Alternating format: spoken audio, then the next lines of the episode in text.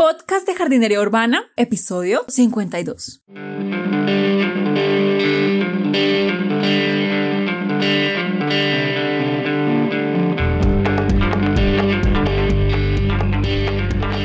Muy buenos días a todos y bienvenidos al podcast de jardinería urbana, un espacio para encontrarnos con las plantas, los jardines, las macetas, los sustratos y muchas cosas más en la ciudad. Yo soy Carolina de niaflora.com. N-E-E-A flora.com. Bueno, ya saben que pueden descargar la guía de cuidado de plantas en niaflora.com slash guía plantas. Es ahí pueden descargar la guía. Son tres sencillos pasos para mejorar el cuidado de las plantas en casa. Realmente por esta información muchas personas cobran, de hecho. Aquí se las estoy dando totalmente gratis para que las revisen y para que mejoren su relación con las plantas. Ya van a ver que van a tener algunos momentos de, ¡ay, yo no sabía que estaba haciendo eso! ¡Oh, tan fácil! Pero pues una vez uno lo aprende, pues ya mejora muchas cosas en el cuidado de nuestras plantas. Porque yo realmente no creo que haya mala mano para las plantas, realmente no creo que haya tal cosa, sino pues que escogemos plantas que no estén adecuadas para nosotros o para las condiciones en las que vivimos. Entonces, vayan allá, descárguenla y me cuentan ¿Cómo les pareció? Bueno, entonces, en el capítulo de hoy, de hecho está relacionado con la guía, voy a seguir con la serie de cómo comprar plantas. Tips para comprar plantas. ¿Por qué? En el capítulo pasado les hablé de cómo escoger mejores plantas de interior, pues normalmente son plantas ya adultas o en estado de plántula, que revisarles, hablamos de las plaguitas, hablamos del estado en general de la salud y demás. En este capítulo quiero hablarles de otro material vegetal que también compramos y que también es muy importante revisar que esté en buen estado. ¿Y de qué? Por ejemplo, de las semillas, cuando compramos bulbos, cuando compramos arbustos o árboles, estas plantas que son diferentes, un material diferente, hay otras cositas que debemos mirar para comprar en mejor estado. Entonces, empecemos. Entonces, vamos a empezar con las semillas. ¿Cómo comprar semillas? Cuando compres semillas, es diferente comprar semillas a comprar bulbos, a comprar plántulas, a comprar plantas adultas. Es diferente lo que debes mirar. Lo que debes revisar es que los paquetes estén cerrados herméticamente. Revisa en dónde los tienes guardados. Normalmente las semillas tienen una viabilidad, o sea, un periodo en el cual ellas están activas y en el que es probable que ellas germinen. Para que esto funcione, para que ellas estén viables el mayor periodo de tiempo posible, deben ser estar almacenadas en un lugar que no tenga excesiva humedad y que no tenga cambios de temperaturas extremos. Entonces, eso lo puedes revisar tú muy bien en donde vayas a comprar tus semillas. Debes ver que tengan por ahí, a veces los colocan en unos estantes que están fresquitos, protegidos del sol, que no están húmedos. Yo he ido a comprar semillas, sinceramente, en algunos lugares en los cuales ya hasta el paquete tiene moho por encima, huele a humedad y uno dice, no, esta semilla seguramente no me va a germinar. Ustedes ven que en el paquetico uno le dice un porcentaje de, de germinación, entonces le dice, por ejemplo, no sé, 70% de germinación 80, 90, incluso algunas 99% de germinación. Esto es si se guarda la semilla en un lugar adecuado, o sea, si se guarda bien, si está en tiempo que se supone que debe estar en ese lugar antes de germinarla, sí vamos a lograr ese porcentaje de germinación. Y bueno, si usamos un sustrato adecuado y demás, bueno, el resto de las condiciones se cumplen. Pero entonces eso del 88, 90, el 99% de germinación solo se cumple si se guarda de una manera adecuada. Si la guardamos en un lugar que no está apropiado para semillas, o sea, que está muy húmedo, que está al sol o tiene cambios de temperatura, el porcentaje de germinación va a ser mucho menor. Entonces, por ejemplo, si el porcentaje de germinación era de un 90%, eso quiere decir que de 10 semillas que pongo a germinar, 9 me van a germinar y es probable que una no. Y si la guardamos en un lugar que no debe ser más apropiado para esas semillas, pues puede que el porcentaje de germinación me baje a un 50%, o sea, solo que 10 semillas que pongo a germinar, solamente la mitad me van a germinar. Entonces, por eso es muy importante guardarlas en un lugar apropiado. Entonces, tiene que revisar que ese lugar en donde estén las semillitas esté protegido, que no esté expuesto a la humedad, que no esté expuesto al sol. También, otra cosa importante, en los sobres de semillas, ahí les dice la fecha. Esas opciones de semilla, procuren comprar la semilla más reciente, con la fecha más reciente que esté, porque entre más tiempo esté almacenada una semilla, menos viabilidad va a tener, o sea, menos porcentaje de germinación va a tener. También traten de escoger semillas que, por ejemplo, hay algunos híbridos, algunas variedades que son un poquito más vigorosas y son más resistentes a las enfermedades, entonces pueden escoger esas semillas que son especiales o también semillas que sean adaptadas a las zonas donde ustedes vivan, eso les va a asegurar que la semilla les va a germinar mucho mejor. Y en lo posible, las muy pronto, o sea, las compras y las pones a germinar. Entre más rápido las pongas a germinar, más probabilidades de éxito vas a tener. Como les digo, entre más tiempo tengan guardadas ellas, pues menos probabilidad va a ser de que ya germine. Y lo mismo, como te decía, el porcentaje en el que ellas germinan pues va a disminuir si las guardas en lugares que son muy húmedos o con cambios de temperatura. Lo mismo que te decía, pues si ellas están en un lugar muy húmedo con expuesto a temperaturas extremas, va a bajar la viabilidad. Entonces lo mismo, cuando tú las lleves a tu casa, pues guárdalas en un lugar fresquito, que no esté tan húmedo y que no esté expuesto a cambios de temperatura extremos. Así te van a durar mucho más tiempo y cuando las pongas a germinar, pues te va a germinar un mayor porcentaje de esas semillas que coloques. Esto es especialmente importante con la humedad, porque si la colocas en un lugar muy húmedo es muy probable que algunas de esas semillas se pudran o pues se empiecen a descomponer. Y obviamente una semilla que se pudre no va a germinar y puede infectar al resto de semillas. Entonces por eso es muy importante tenerla en un lugar fresquito y que no esté sometido a cambios extremos de temperatura.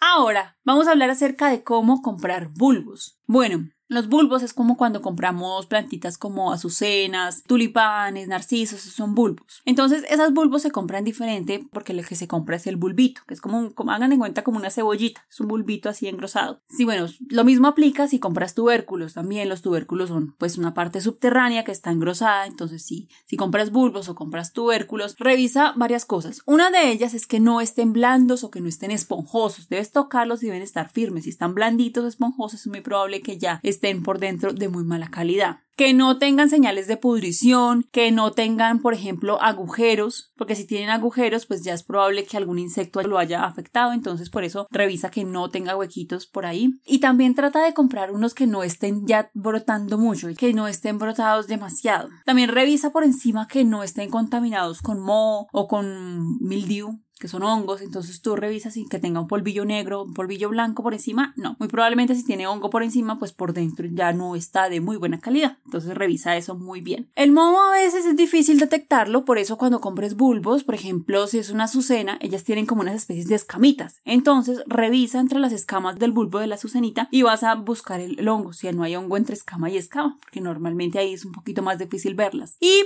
si son bulbos como los tulipanes o como los narcisos, pues los puedes revisar bajo la epidermis, es decir, debajo de la piel hay una capita que los protege, debajo de esa capita puedes revisar si tienen hongos o no, porque eso es un poquito más difícil de revisar y a veces se nos puede pasar desapercibido. A simple vista, si lo revisamos, no lo notamos, pero si vamos más en detalle, podemos darnos cuenta de algunos de estos problemas y así compramos pues material de mucha mejor calidad.